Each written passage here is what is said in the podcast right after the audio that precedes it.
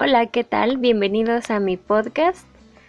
Hoy les voy a hablar de cómo podemos innovar ornamentación barroca.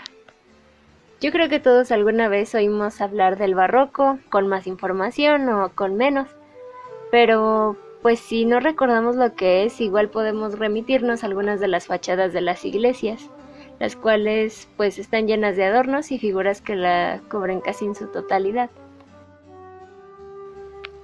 Ahora, ¿qué es el barroco?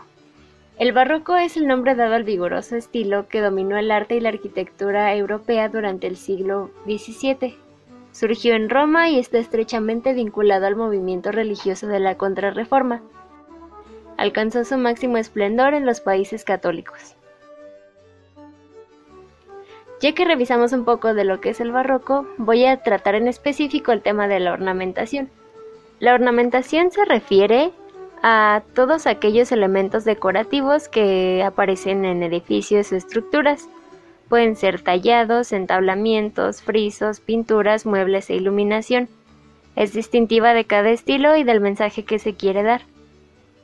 Es una de las características que más se pueden destacar del estilo barroco. Pero ahora, ¿por qué surge la ornamentación? Bueno, pues gracias al movimiento de la Contrarreforma, la Iglesia Católica realizó enérgicos esfuerzos para afirmar su autoridad frente a la expansión de la Reforma protestante. El arte en ese entonces fue utilizado por la Iglesia como argumento convincente del poder católico, gracias a que tenía mucho valor propagandístico. Es por eso que los artistas buscaron dirigirse siempre a los sentidos del espectador, o sea, apelar a sus emociones, apoyándose de la exageración el ilusionismo y sobre todo del dinamismo de sus formas.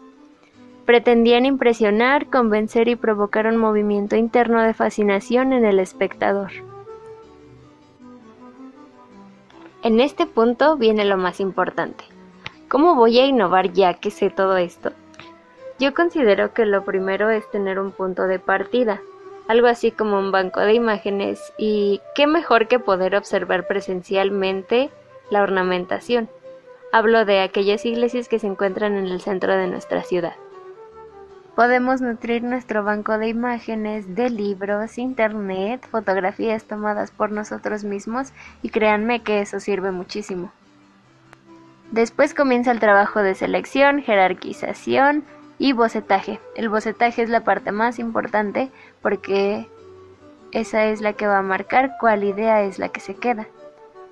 Un consejo que me han dado es que nunca me quede con la primera idea que me venga a la cabeza. En mi caso, al no saber qué hacer y todavía no llegaba una idea, quise dar un último vistazo a las imágenes que tenía en mi banco. Pude observar un adorno muy característico que me dio básicamente una forma parecida a la de una ola de mar. Entonces ya sabía lo que quería hacer. Se me ocurrió que tal vez podría simplificar esa forma y llevarla al plano de representación de marca. Entonces me puse manos a la obra.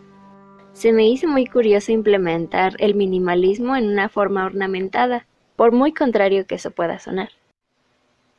Después de trabajar en la simplificación, colores, tipografía y formas, al fin obtuve el producto final, que es esta maravillosa portada de este podcast. Y hasta aquí llego con el tema de hoy. Muchas gracias por escuchar. Que tengan un buen día.